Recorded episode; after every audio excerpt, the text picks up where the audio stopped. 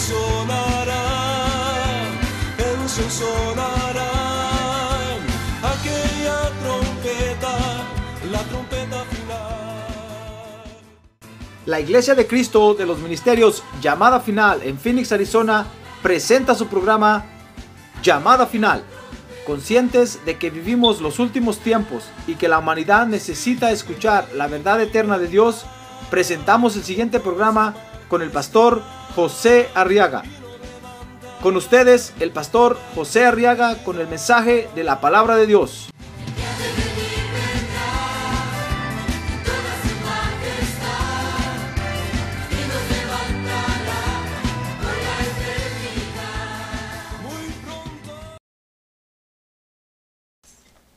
Muy bien.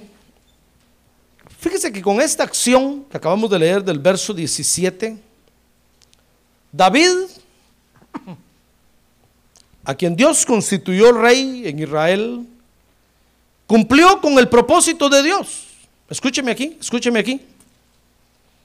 Cumplió con el propósito de Dios. Y el propósito de Dios, dice el verso 17, era que trajeran el arca del pacto de regreso a Jerusalén. En otras palabras, fíjese hermano que el propósito de Dios era que poseyeran la presencia de Dios. De ellos, del pueblo de Dios, fíjese hermano, era el privilegio de poseer la presencia de Dios.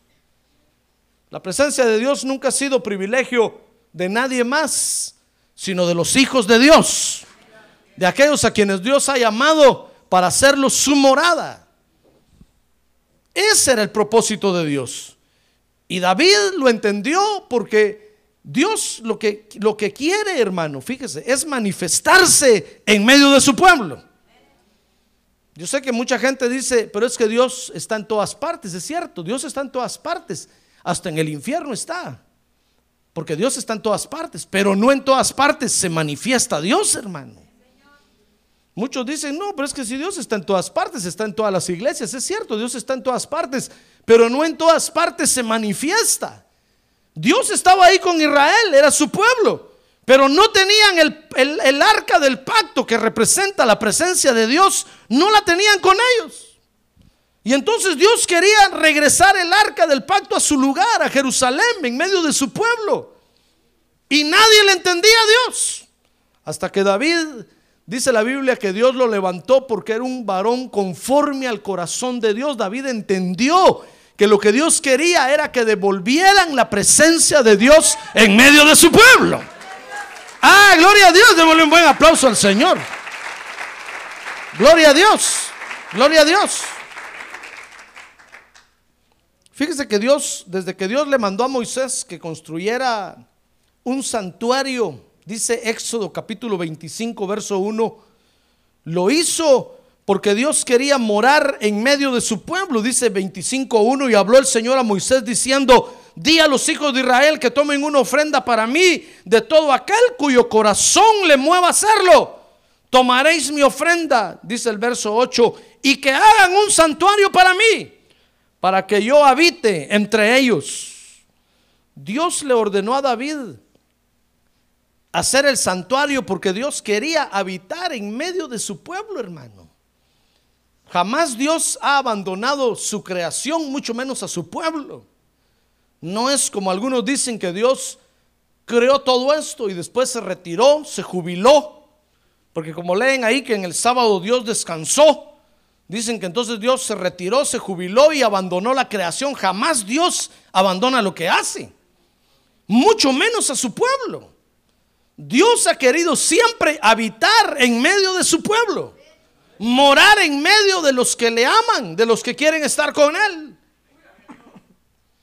Y entonces Dios le dijo a Moisés, mira Moisés, hagan el santuario, pero para que yo realmente pueda estar en medio de ustedes, tienen que construir un arca.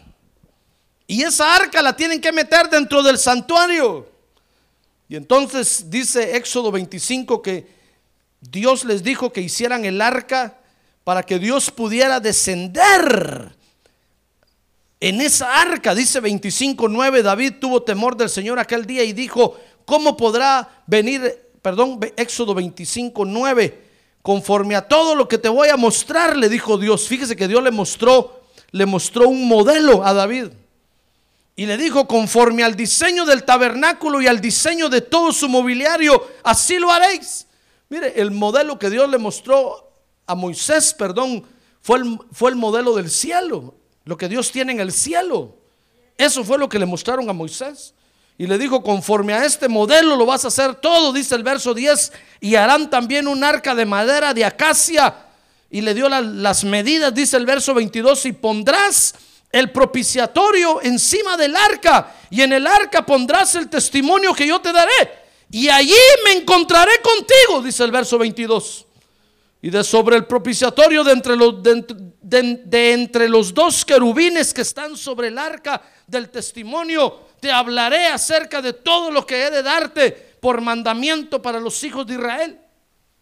Mire, Dios les dijo, hagan el santuario, pero cuando lo hagan necesito que hagan un arca, porque Dios necesitaba descender directamente sobre algo. Nadie podía resistir la presencia de Dios, hermano. Dice la Biblia que cuando bajó sobre el monte Sinaí, el monte humeaba y relampagueaba. Dice que era tan impresionante verlo que todo el pueblo de Israel tuvo miedo de acercarse. Porque dijeron, de seguro si el monte humea y relampaguea, a nosotros nos va a partir en dos. Y entonces le dijeron a Moisés, mira Moy, que es Moisés abreviado, ve tú, sube tú, mire, y nosotros vamos a esperar aquí abajo mejor y, y, tráenos los mandados de Dios. Y entonces Moisés le fue a decir, Dios, el pueblo no quiere decir, Dios le dijo, déjalos, sube tú mejor solo, tienen razón. Son unos miedosos, porque veían el monte humear y relampaguear, hermano. ¿Quién puede soportar la presencia de Dios? Y entonces Dios les dijo, muy bien, van a construir un arca y esa va a ser el arca del pacto, el arca del testimonio, porque yo voy a descender sobre el arca y desde ahí voy a hablar contigo, le dijo a Moisés, para que instruyas al pueblo, para que les digas, para que les muestres mis demandas. Todo lo que el Señor quería, fíjese hermano, era un arca que pudiera ser un receptor de su presencia en la tierra. Y así entonces Israel llegó a ser el poseedor de la presencia de Dios. Nadie en la tierra tenía la presencia de Dios. Las naciones de en ese tiempo, los vecinos de Israel adoraban otros dioses, tenían otros dioses, pero nadie tenía el único y verdadero Dios que Israel tenía, al poderoso Jehová de los ejércitos. ¡Ah, gloria a Dios! ¡Gloria a Dios! Israel llegó a ser el poseedor de la presencia del Señor, dice Éxodo capítulo 40, verso 34, que cuando terminaron de construir el, el, tabernáculo, dice entonces la nube cubrió la, tienda de reunión y la gloria del Señor llenó el tabernáculo. Y Moisés, verso 35, no podía entrar en la tienda de reunión por la nube que estaba sobre ella y la gloria del Señor llenaba el tabernáculo. Mire, cuando terminaron de construir el tabernáculo en el, en el desierto y pusieron el arca en el lugar santísimo, descendió la presencia de Dios, hermano. Y como dice ahí, literalmente la nube de la presencia de Dios llenó aquel lugar. Imagínense cómo sería esa nube tan especial que Moisés no podía entrar. ¿Qué nube podrá detenerlo a usted, hermano? ¿Verdad que no hay nube que nos detenga? Si usted se sube aquí a, a la atmósfera y se tira de un avión, no crea que las nubes lo van a detener, hermano. Va a pasar de largo porque las nubes es vapor de agua. Pero estas, estas de seguro no eran, no eran nube de vapor de agua. De seguro eran nubes de ángeles que venían acompañando la presencia del Señor y entraron al tabernáculo y nadie podía entrar. Ah, gloria a Dios. Bendita presencia de Dios. A ver, diga, bendita presencia de Dios. Y así se mantuvo el Señor con ellos. Usted lo puede leer en todo el libro de Éxodo, hermano. Cómo los visitaba, cómo les hablaba. Hasta que un día ¿qué le parece que perdieron la presencia de Dios? Dice entonces Primera de Samuel capítulo 4, verso número 1, que fue un día en que salieron a pelear una batalla contra los enemigos, dice, y llegaba la palabra de Samuel a todo Israel, y salió Israel para enfrentarse en batalla con los filisteos, y acampó junto a Ebenezer, mientras que los filisteos habían acampado en Afec. Ese día que salieron a pelear, dice el verso 2, que perdieron la batalla. Dice que se pusieron en orden de batalla para enfrentarse a Israel y eh, entablado el combate, Israel fue derrotado delante de los filisteos, quienes mataron como a cuatro mil hombres en el campo de batalla. Cuando, cuando los israelitas vieron la derrota, dice que regresaron llorando a Israel dice que decían, ¿cómo es posible que Dios nos haya dado la derrota hoy si lo que queremos es destruir a los enemigos? Y entonces uno de ellos se acordó, hermano, y les dijo, ¿saben por qué perdimos? Porque no llevamos el arca a la batalla, no llevamos la presencia de Dios. Mire cómo se fueron a pelear, hermano. Se fueron a enfrentar al enemigo vacíos de la presencia de Dios. Es que qué creyente va a poder obtener la victoria sin la presencia de Dios, hermano. Mire qué error que cometieron. Siendo ya estaban acostumbrados, ya era una rutina para ellos ver el arca ahí y ver que Dios descendía y les hablaba. Que ese día se fueron a pelear y dijeron, no, solo nosotros la podemos hacer. Y no le dieron importancia a la presencia de Dios, hermano se parece a nosotros hoy que venimos a la iglesia y nos acostumbramos tanto a venir a la iglesia que mire, la presencia de Dios desciende en este lugar. Se mueve en este lugar. Nos habla en este lugar. Ah, gloria a Dios. Hermano, la presencia de Dios, mire, el Espíritu Santo literalmente se mueve aquí en medio de nosotros. Los ángeles de Dios descienden a este lugar, hermano. Pero como nosotros ya estamos tan rutinizados, decimos, ah, ya están llorando otra vez. Ah, ya están brincando otra vez. Hasta decimos, ya me cayó mal eso. Y, pero sabe, allá afuera el enemigo nos está esperando, hermano. Allá afuera está el odio, el rencor. Mire, cuando usted va a su trabajo y entra aquel, aquel ambiente del trabajo, hermano, aquellos ambientes densos, en primer lugar, porque todos fuman ahí. Y usted ve aquella nube densa, pero no de la presencia de Dios. Y usted tiene que decir, Señor, tengo que estar aguantando a estos fumadores. No respetan la ley que dice que en lugares donde hay mucha gente no se puede fumar. Y empieza a oír usted lo que hablan, las oeces, las maldiciones que dicen. Ahí está el enemigo, hermano. Y sabe, el enemigo quiere tomar su mente, quiere tomar su corazón y ahí está en el ambiente, ahí está el enemigo. Y usted se va a tener que enfrentar al enemigo, lo tiene que rechazar, lo tiene que reprender, lo tiene que evadir. Pero como el domingo vino a la iglesia y ya está en la rutina de la presencia de Dios, usted se enfrenta al enemigo y el enemigo se ríe de usted y termina derrotándolo. Y al rato, cuando usted se da cuenta, ya está hablando usted las palabras que ellos hablan. Hasta está con, la, con el vaso de cerveza así, junto con ellos. Esto no es cerveza, hermano. Y hasta ya está brindando junto con ellos, hermano. Y después usted, usted reflexiona y dice, pero ¿por qué me pasa eso? Si yo lo que quiero es buscar a Dios. Pero es que estás yendo a pelear, mi estimado hermano, sin la presencia de Dios, ¿cómo no te va a destruir el enemigo? Mire, el pueblo de Israel, cuando regresaron, habían muerto cuatro mil hombres, hermano. Y cada guerrero de Israel era un guerrero ambidiestro, dice la Biblia. Uno de Israel valía por diez filisteos. Ya ve que David mató al gigantón Goliat. ¿Qué digo? Por diez, por cien filisteos. valía un guerrero de Israel. Regresaron derrotados y dijeron, ¿cómo es posible que Dios? Entonces uno se acordó y les dijo, ¿saben qué? Es que no nos llevamos el arca, no nos, nos fuimos sin la presencia. Entonces dijeron, vayan, tráiganla. Y la fueron a traer, hermano, y dijeron, ahora sí vamos a ganar. Y cuando dice que cuando llegaron al campo de batalla la segunda vez y pusieron el arca ahí, el pueblo, los guerreros, hermano, dice que empezaron a gritar de la alegría.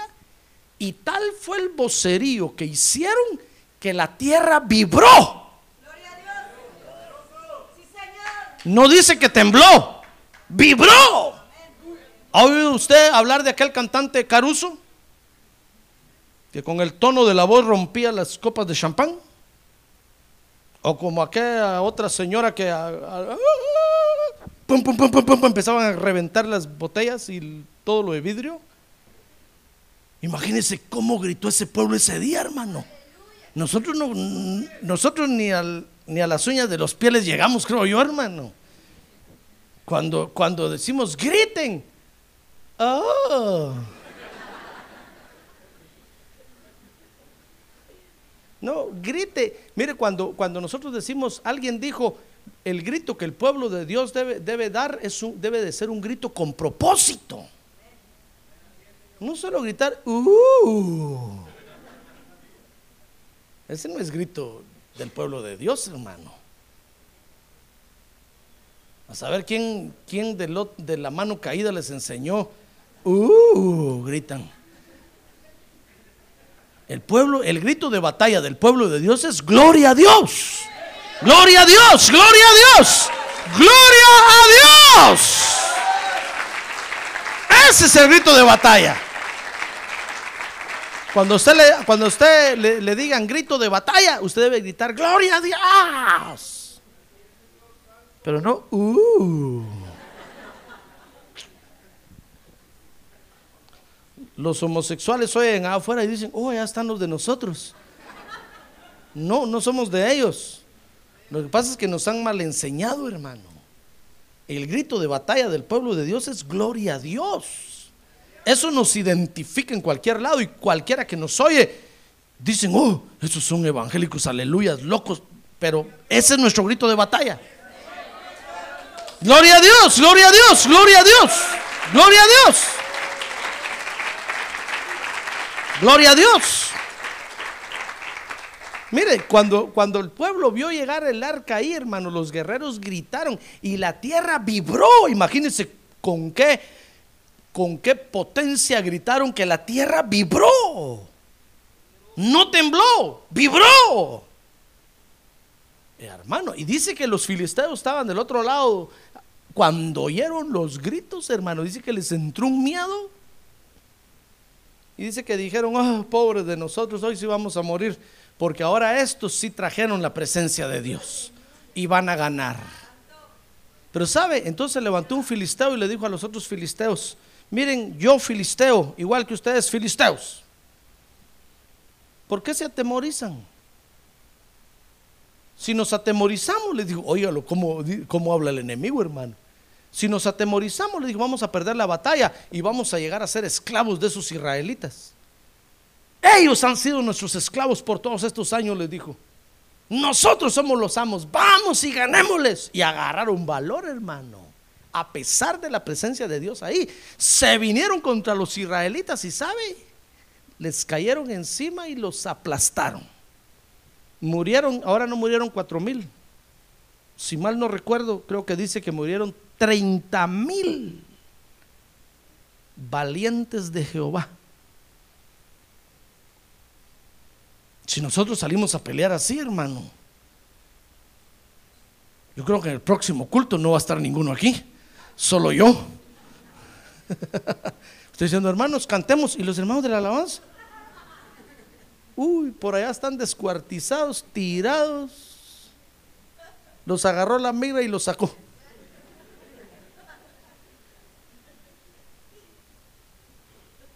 El enemigo los hizo pedazos, los aplastó. Mire, 30 mil hombres, hermano. Volvieron a perder y entonces dijeron, pero entonces, ¿qué quiere Dios? Primero perdimos porque no estaba la presencia y ahora tenemos la presencia y volvemos a perder. Y sabe, no solo perdieron la vida 30 mil, sino que los filisteos agarraron el arca, hermano, y dijeron, oh, y hoy agarramos el secreto, lo que le da la victoria a estos, hoy va a ser nuestra victoria. Agarraron el arca y se la llevaron para allá, para su tierra. Perdieron la presencia de Dios. Mire qué tristeza, hermano. Porque fíjese que la victoria no se obtiene por tener la presencia de Dios nada más, hermano. Por eso usted comete un error al venir a la iglesia, cuando usted dice, bueno, voy a ir a la iglesia para recibir la bendición de Dios. Porque usted sabe que la, que la presencia de Dios es buena para pelear, pero la victoria no se obtiene porque usted tenga nada más la presencia de Dios. La victoria se obtiene cuando usted tiene la presencia de Dios, pero cuando usted se hace obediente a Dios por tener la presencia de Dios, hermano. Por eso no se confunda. Por eso el Señor, el Señor le dijo un día a Israel, oigan, yo no me complazco con que ustedes hagan sacrificios.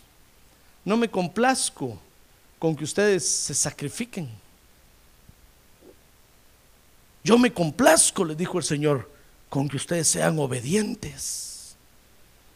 Porque para Dios, hermano, para Dios es igual que usted traiga delante de él un cheque de 50 dólares, que traiga un cheque de 5 mil dólares. Para Dios es igual. No cree usted que porque usted trae un cheque de 50 mil dólares, Dios le va a decir, ¿dónde te pongo que el sol no te dé?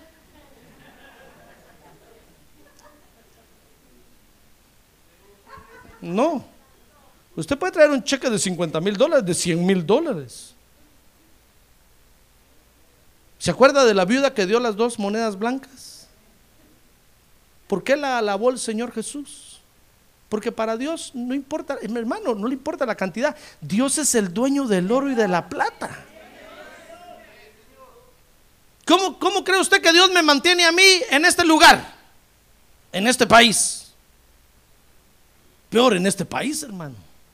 Donde todo lo tengo que pagar.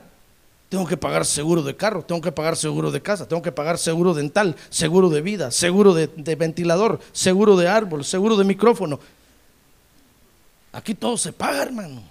Siquiera fuera en nuestros países, pues, no habría problema. Allá vive uno de los rábanos y las legumbres que siembra en la parte de atrás de su casa y come uno bien. Pero aquí no. Aquí todo hay que pagarlo. ¿Cómo cree usted que Dios me, me mantiene a mí aquí cuando usted no da dinero?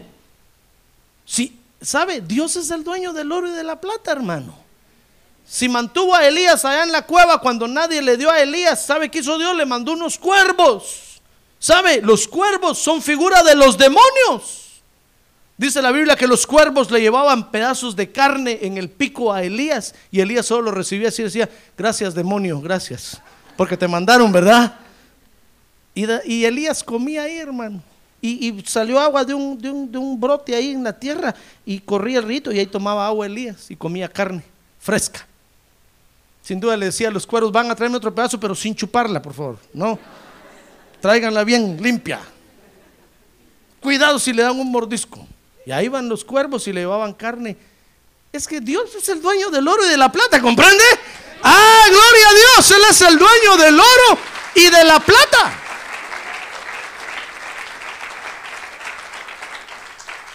Mire, Dios no ve la diferencia si usted trae uno de 100, de 200 mil o uno de un dólar.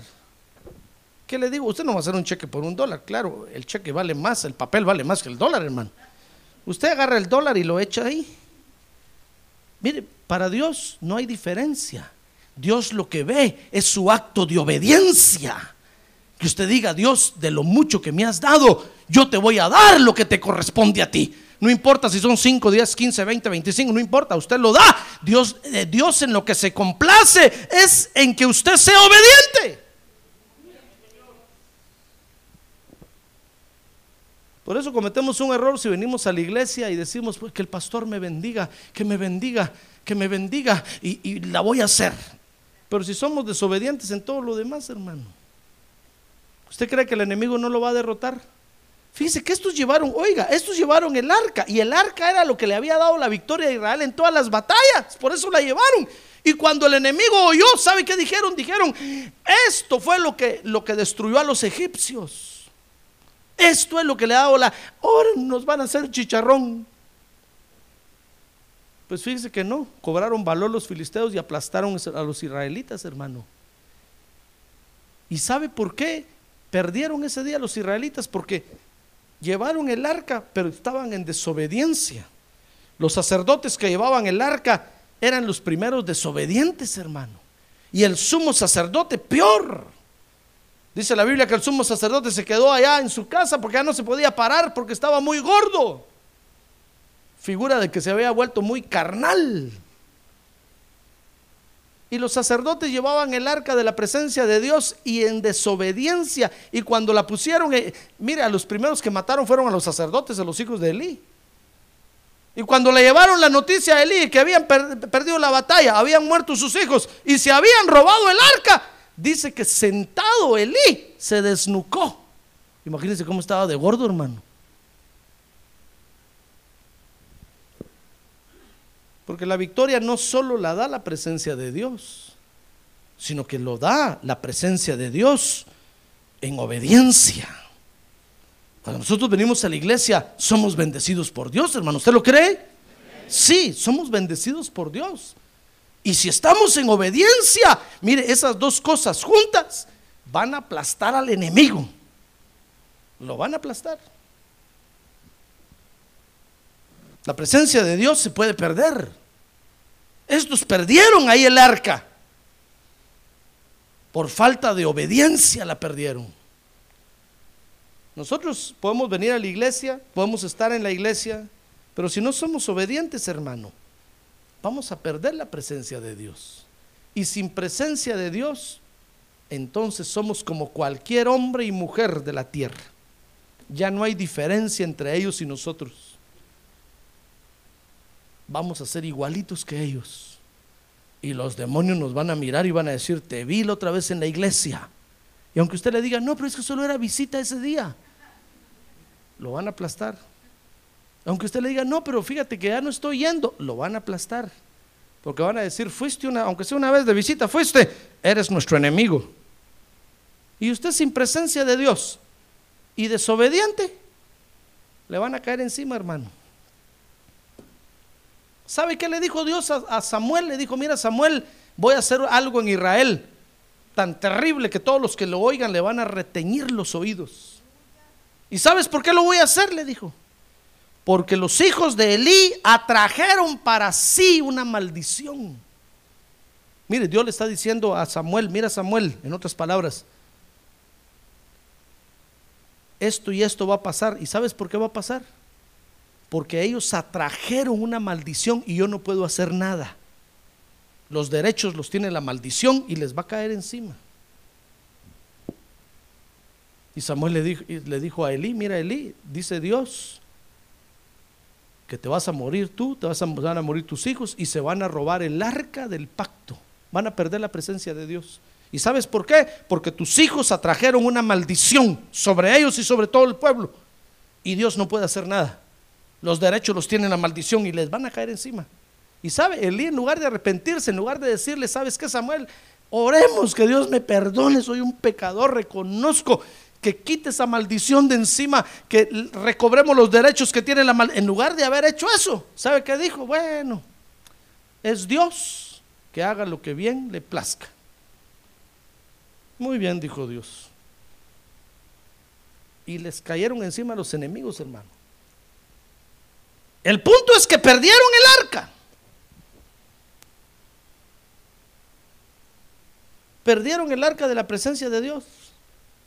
Y entonces llegó el momento, fíjese, cuando David fue rey y se acordó del arca, hermano. Porque fíjese que los enemigos se la habían robado. Mire, los filisteos tuvieron el arca siete meses y no aguantaron a tenerla porque dice la Biblia que el arca la presencia de Dios en medio de ellos comenzó a destruirlos, destruyó a un, Dios, destruyó a otro Dios, a donde la llevaban los destruía. ¿Sabe qué hicieron los filisteos? Dijeron, no, no, no, no, esto no puede estar aquí con nosotros, devolvámosla con Israel. Y la devolvieron. El arca estuvo 40 años fuera de Jerusalén. 40 años. Imagínense cómo puede haber creyentes que pasen tantos, tanto tiempo sin la presencia de Dios por culpa de su desobediencia. Y en lugar de reconocer su desobediencia y humillarse y arrepentirse en saco y en silicio, más orgullosos se ponen, más pedantes se ponen. Entonces Dios dice, muy bien, ni te arrepientes, ni pides perdón, te va a caer el enemigo encima. Igual como le pasó a Elí. Perdieron la presencia de Dios 40 años, más de 40 años, hermano. Cuando de repente un día David se puso a pensar y dijo, ¿y el arca? ¿Dónde está el arca?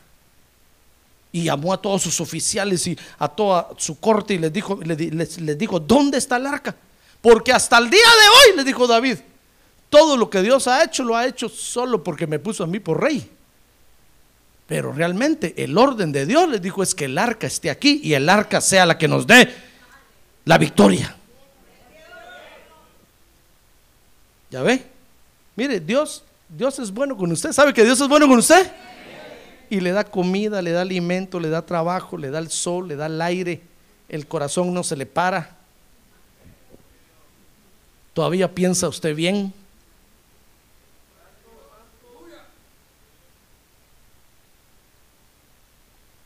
Pero muchas veces es sin la presencia de Dios, hermano. Y eso no va a ser siempre.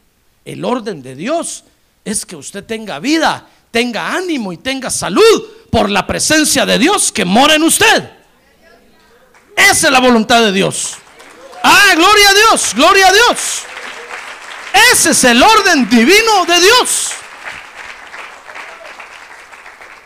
¿No cree usted que usted tiene todo lo que tiene porque es muy bueno y es muy inteligente? No, lo tiene porque Dios está teniendo misericordia de usted, hermano, y está diciendo Dios, bueno, ¿cuándo vas a aprender mi orden?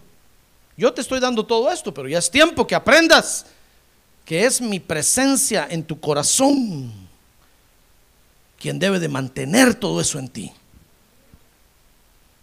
Mire, estos perdieron el arca 40 años y David se acordó y entonces David dijo, no, yo tengo que regresar el arca a Jerusalén, es el orden de Dios. ¿Hasta cuándo Dios nos va a ayudar así? respetemos, le dijo a, toda su corte. Y le dijeron, David, el arca está allá en la frontera, allá la dejaron los filisteos. Dijo David, yo la voy a a traer, vamos a traerla. Y desde ahora en adelante el arca de la presencia de Dios va a ser nuestro estandarte. Cuando vayamos a la batalla la vamos a llevar por delante. Cuando hagamos culto a Dios la vamos a poner en medio. Cuando adoremos a Dios la vamos a levantar en alto. El arca de la presencia de Dios va a ser nuestro distintivo.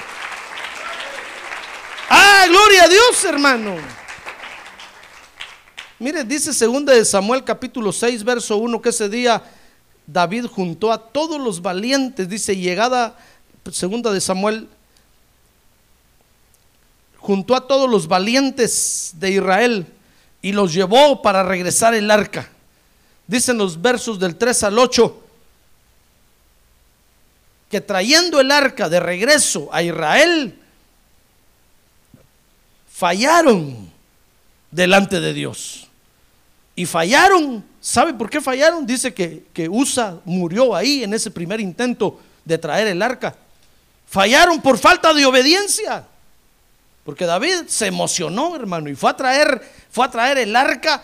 Y sabe, a David se le ocurrió que la pusieran en un carro nuevo pusieran dos bueyes adelante jalando el, carretón y el arca la pusieron atrás, ¿verdad que es lo normal y lo lógico que nos ocurriría o que haríamos nosotros hoy también? Si yo le dijera, hermano, voy a traer el arca, fíjese que está allá en tal dirección, yo le aseguro que usted va a renta en Yujol un tráiler de esos, lo pone detrás de su troca y se va jalando, le decir, ahí la voy a traer, pastor, la voy a subir ahí, la traigo. Eso hizo David. Y cuando venían de regreso, Fíjese que David traía alabanza, venían cantando, venían gritando, venían glorificando a Dios. Cuando el arca se iba a caer y Usa, se recuerda de eso, ¿verdad? Usa la detuvo y por haberla detenido cayó muerto. Y entonces David dijo, bueno, ay Dios, ¿Cómo vamos a traer el arca entonces? Le dijo Dios, le dijo a Dios. Dios, ¿qué quieres? Y la dejó ahí recomendada a medio camino y se fue para Jerusalén. Dijo, no, no, no, no la puedo traer. Se murió Usa. Era amigo de David. Yo no puedo traer el arca. Y entonces empezó a averiguar David y empezó a, preguntarle a los maestros de la ley, miren, ¿por qué murió Usa? ¿Qué mal hicimos? Y le dijeron, David, es que estás trayendo el arca como no se debe de traer. El arca, le, le dijeron, dice la ley, mire, ya ve que la ignorancia no nos libera del castigo. Muchos de nosotros decimos, es que yo no sabía, Dios, que tu palabra dice eso. Dios va a decir, la ignorancia no te inculpa de pecado. Tu obligación es conocer todo lo que dice aquí. Tu obligación es leer la Biblia en tu casa. A ver, dígale que tiene a un lado, lea la Biblia, hermano.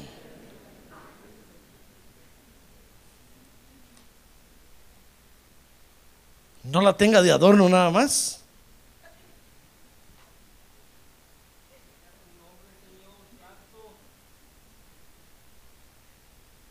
No le voy a preguntar ahorita cuántos capítulos leyó esta semana, porque yo sé que va a decir leí 500 capítulos de la Biblia, hermano.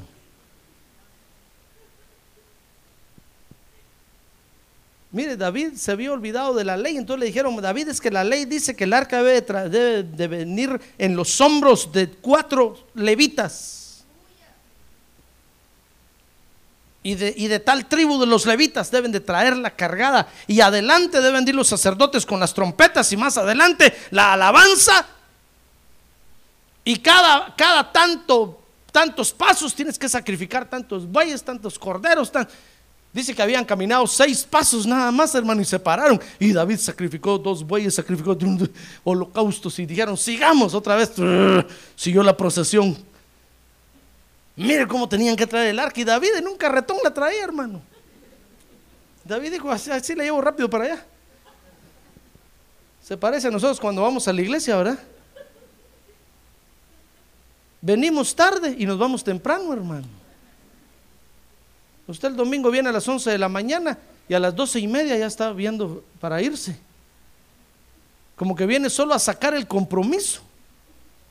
Pues usted no, hoy no vinieron esos hermanos.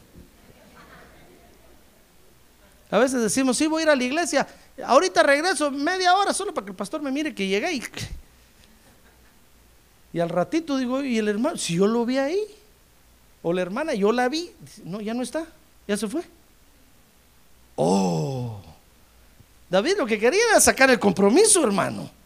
Porque Dios le puso el deseo. Mire, usted tiene el deseo de venir a la iglesia, ¿sí o no? Sí, sí yo también. Tenemos el deseo, Dios nos puso el deseo, pero a veces venimos solo para sacar el compromiso. Y Dios no quiere eso, hermano. Dios quiere que vengamos a cumplir, pero bien cumplido.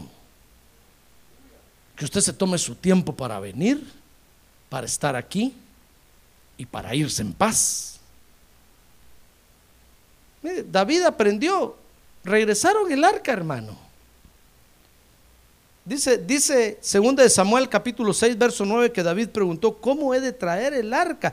Y en primera de Crónicas 15, 12 y 13 dice que había un orden. Había un orden para poseer la presencia de Dios, porque hay un orden, hermano. Nosotros no vamos a ser poseedores de la presencia de Dios si no aprendemos el orden de Dios. Es cierto que Dios nos salvó, hermano, nos encontró en la posilga, nos levantó del charco, del lodo, nos bañó, nos limpió, nos lavó, pero nosotros, nosotros creemos que todo en Dios es así. No, llegó un momento en que Dios dice, bueno, ya te limpié, ya te lavé, ya te bañé, te restregué, te cepillé y te peiné. Ahora tienes que caminar así, así, así.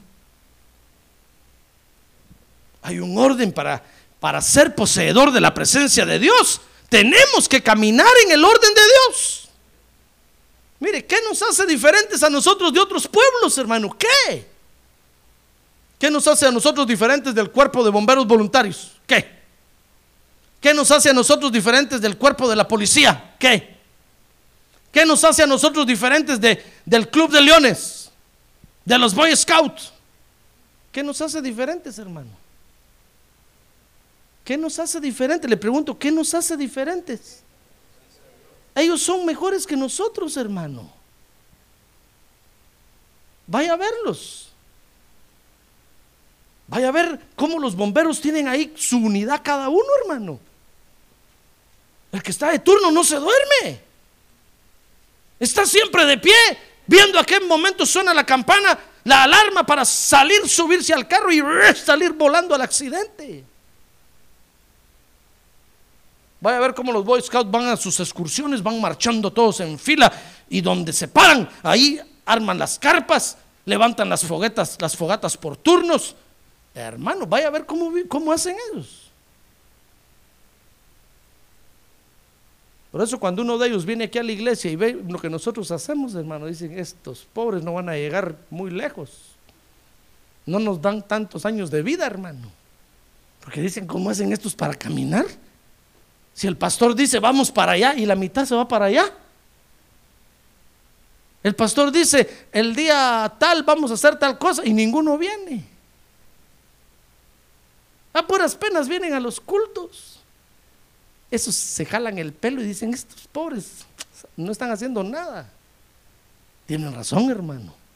¿Qué nos hace? ¿Sabe qué nos hace de, de diferentes a nosotros con ellos? La presencia de Dios, hermano. La bendita y gloriosa presencia de Dios. Ah, gloria a Dios. Esa es la única pequeña y gran diferencia que hay. Por eso el Señor nos dejó escrito aquí en el libro de, de Proverbios, mira, oh perezoso, a la hormiga. A ver, dígale que tiene a un lado, le están hablando a usted, hermano.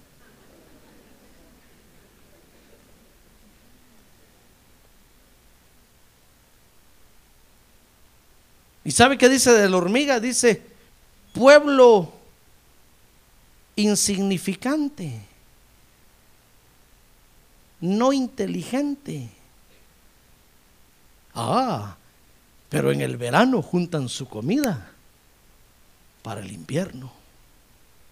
Tienen una gracia. Y nosotros el pueblo de Dios, hermano.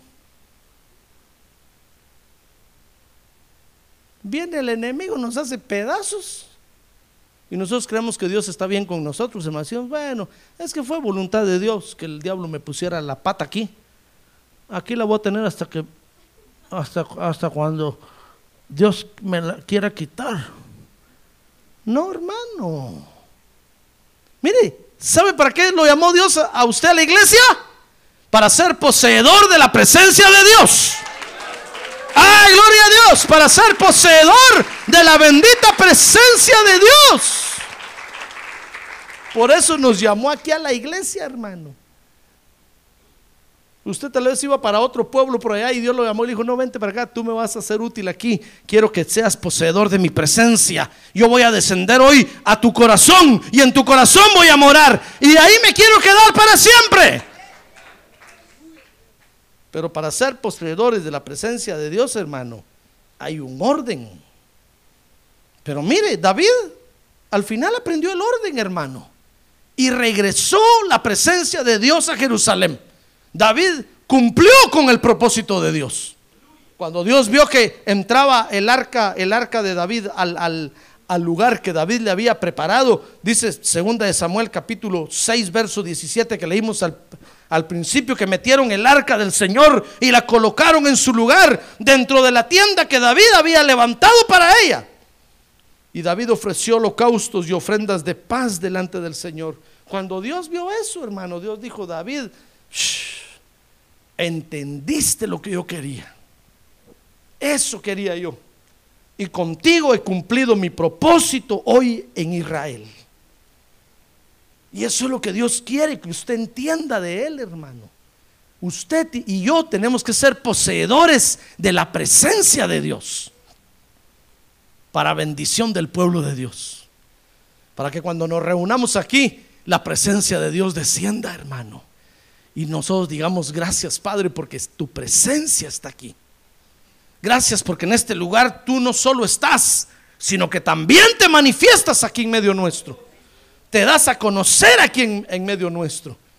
Mire, la presencia de Dios llegó a Jerusalén y sabe, la presencia de Dios les trajo dos cosas al pueblo de Dios. ¿Quiere saber qué cosa les trajo?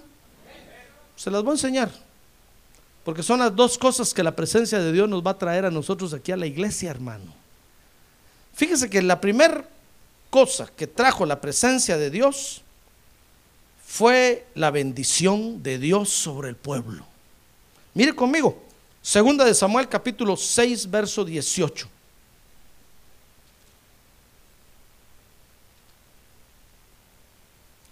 Dice la Biblia, segunda de Samuel capítulo 6, verso 18, que cuando, que cuando estuvo ya el arca en la presencia, en, el pueblo de Israel, el arca de la presencia de Dios, dice que David terminó de ofrecer holocaustos y las ofrendas de paz y bendijo al pueblo en el nombre del Señor de los ejércitos.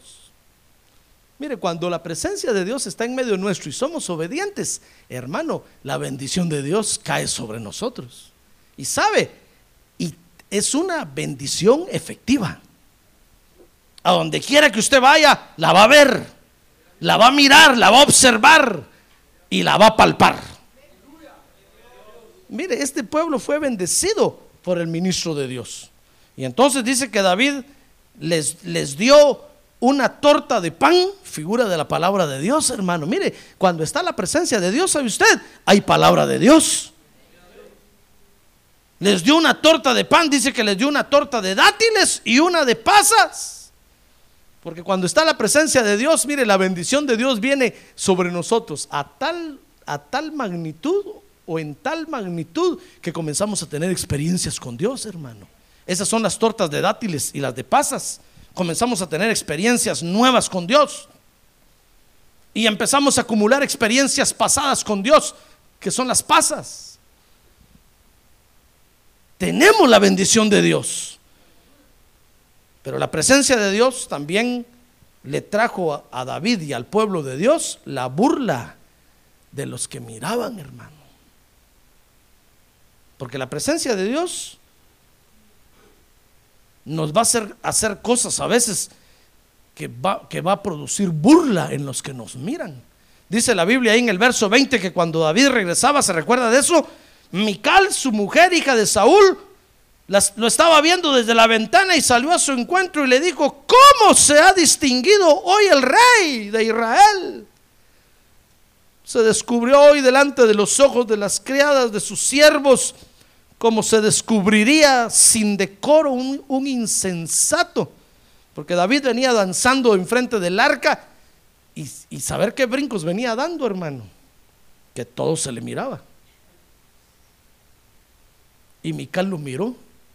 Y entonces le dijo, oh, qué bonito el rey. Qué descuidado el rey. Mire, Mical se burló de David, hermano. Y es que eso es lo que trae la presencia de Dios. Cuando usted disfruta de la presencia de Dios, la gente se burla de usted. La gente lo ve como un fanático, la gente lo ve como un ilusorio, la gente lo ve como un idealista, la gente lo ve, hermano, como alguien que vive en las nubes. Y hasta le dicen a usted, ¿cuándo vas a bajar de la nube? Porque ya se, se recuerda que aquel se cayó de la nube en que andaba, ¿verdad? Y a usted le dicen, ¿cuándo vas a bajar de las nubes? Poner los pies sobre la tierra, porque lo creen que uno vive en las nubes, hermano. No creen que es real lo que uno está viendo y está hablando y está oyendo. Creen que uno está viviendo de una ilusión y se comienzan a burlar de nosotros. Por eso cuando usted esté, venga a la iglesia, hermano, y la presencia de Dios descienda sobre usted, gócese, porque usted es poseedor de la presencia de Dios. Ah, gloria a Dios. Usted es poseedor de la presencia de Dios. Y no le haga caso a los burladores. Van a ver micales y micalas. Micos y micas. Que se le van a acercar para burlarse de usted. Tal le van a decir, oh, qué nuevo pasito el que hiciste hoy ahí. No, no les haga caso, hermano. No les haga caso. Son los burladores que se levantan porque están viendo que usted tiene la presencia de Dios. A Mical, Mical se enojó porque no venía ahí. Esa fue su cólera. Por eso David le dijo, mira, mira Mical, ¿qué culpa tengo yo que Dios me haya escogido a mí sobre la casa de tu padre? ¿Qué culpa tengo yo que Dios haya despreciado la casa de tu padre? Dígale usted a los burladores, ¿qué culpa tengo yo que no sintas la presencia de Dios, hermano? Es tu problema. Amargado. Arrepentite para que la presencia de Dios vuelva sobre ti. Ah, porque los que no sienten nada, hermano, solo ojos son. Ahí están viendo cómo corre usted para adelante, cómo corre para atrás. Ahí están viendo cuántas babas le caen a usted ahí sobre la alfombra. Ahí están viendo en qué momento usted se cae, cómo se cae. Ahí están viendo, están diciendo que sentirá que se cae. ¿Quiere probar? Deje que la presencia de Dios venga sobre usted y lo va a probar. Ah, gloria a Dios, gloria a Dios. Eso no se puede describir. Hay que experimentarlo, hay que experimentarlo. Los burladores van a aparecer, hermano, y se van a burlar de usted y le van a decir, no, te queda bien eso. No te ves bien corriendo con todos esos ahí. ¿Sabe qué le dijo David a Mical? Pues aún más vil me voy a hacer a tus ojos. Y aunque te caiga mal, lo voy a seguir haciendo. Porque estoy bailando para Dios. Estoy danzando para Dios. Mire, el pueblo este llegó a ser poseedor de la presencia de Dios. David llevó el arca y usted puede leer ahí, hermano, que ahí la tuvo hasta cuando Salomón levantó el templo y Salomón agarraron el arca en el orden de Dios y la metieron al templo. Dice que ese día que Salomón inauguró el templo, hermano, descendió la presencia de Dios otra vez, llenó aquel lugar. Dice que todo mundo perdió los turnos, hermano. Los trompetistas estaban de este lado, pararon de cabeza bajo las sillas allá con la trompeta en los pies. Los otros músicos pararon por allá y cuando David quería cantar no había ninguno, todos. Los de la bienvenida estaban dando la bienvenida aquí en el piano, hermano. Aquí no hay que dar la bienvenida, hay que ir allá. Y decían, ¿dónde estoy? Todos perdieron sus turnos. Todos perdieron sus turnos. Porque así es cuando desciende la presencia de Dios, hermano. Si nosotros somos obedientes y somos poseedores de la presencia de Dios, mire, la nube de la gloria de Dios va a bajar aquí. La nube de la gloria de Dios va a descender a este lugar. Y este lugar va a agarrar fuego, va a agarrar fuego, se va a quemar. Este lugar se va a incendiar y hasta los bomberos van a venir con las mangueras a querer apagar el fuego. Y no se va a apagar porque es el fuego del Espíritu Santo de Dios. Como les pasó a aquellos de aquel avivamiento. O como les pasó a los argentinos que cuando bajaba la presencia de Dios, hermano, la iglesia desaparecía. Y todos decían, ¿y los hermanos?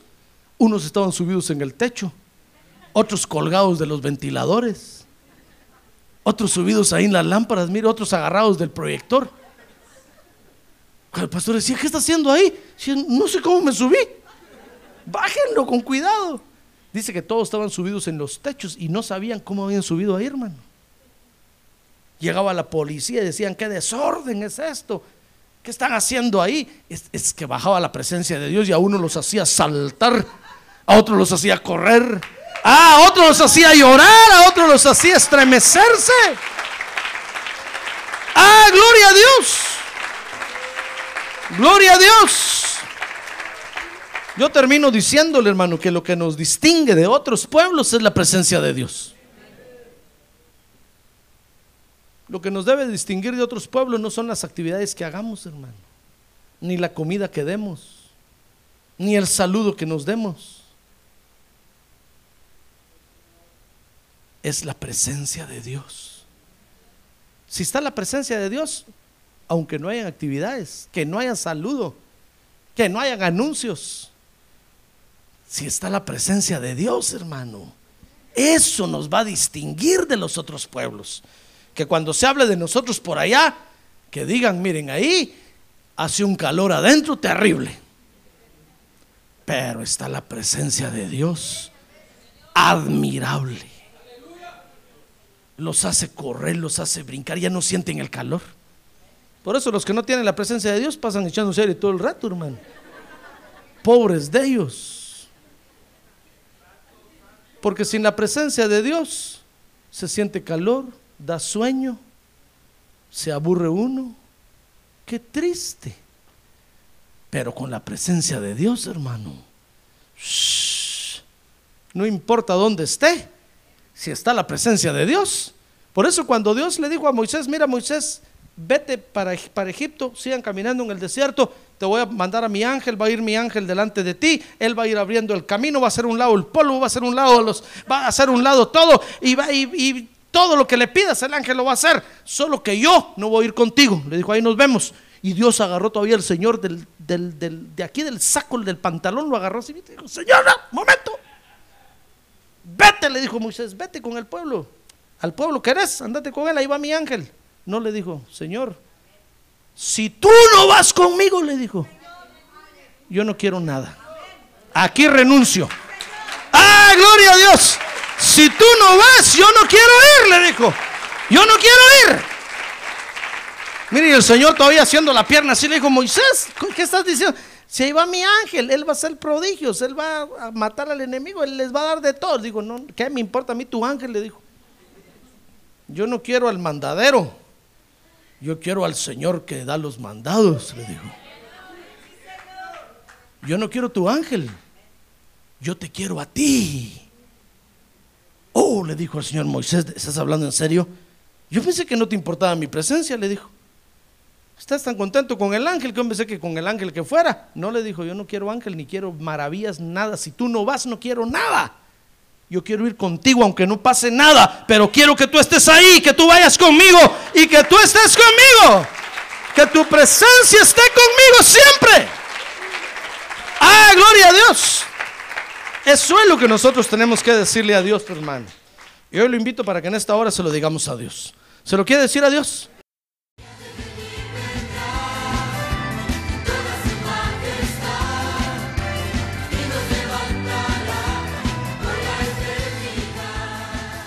La Iglesia de Cristo de los Ministerios, llamada final en Phoenix, Arizona, cumpliendo con la comisión de Joel 2.1, presentó su programa, Llamada Final. Esperamos que nos vuelva a sintonizar la próxima semana a la misma hora por esta emisora. Los invitamos a nuestras reuniones en el 6023 Norte 71 Drive, esquina con Bethany Home Road. Para mayor información puede llamarnos al 623 934 1259 o visitarnos en la internet al www.llamadafinalphoenix.com.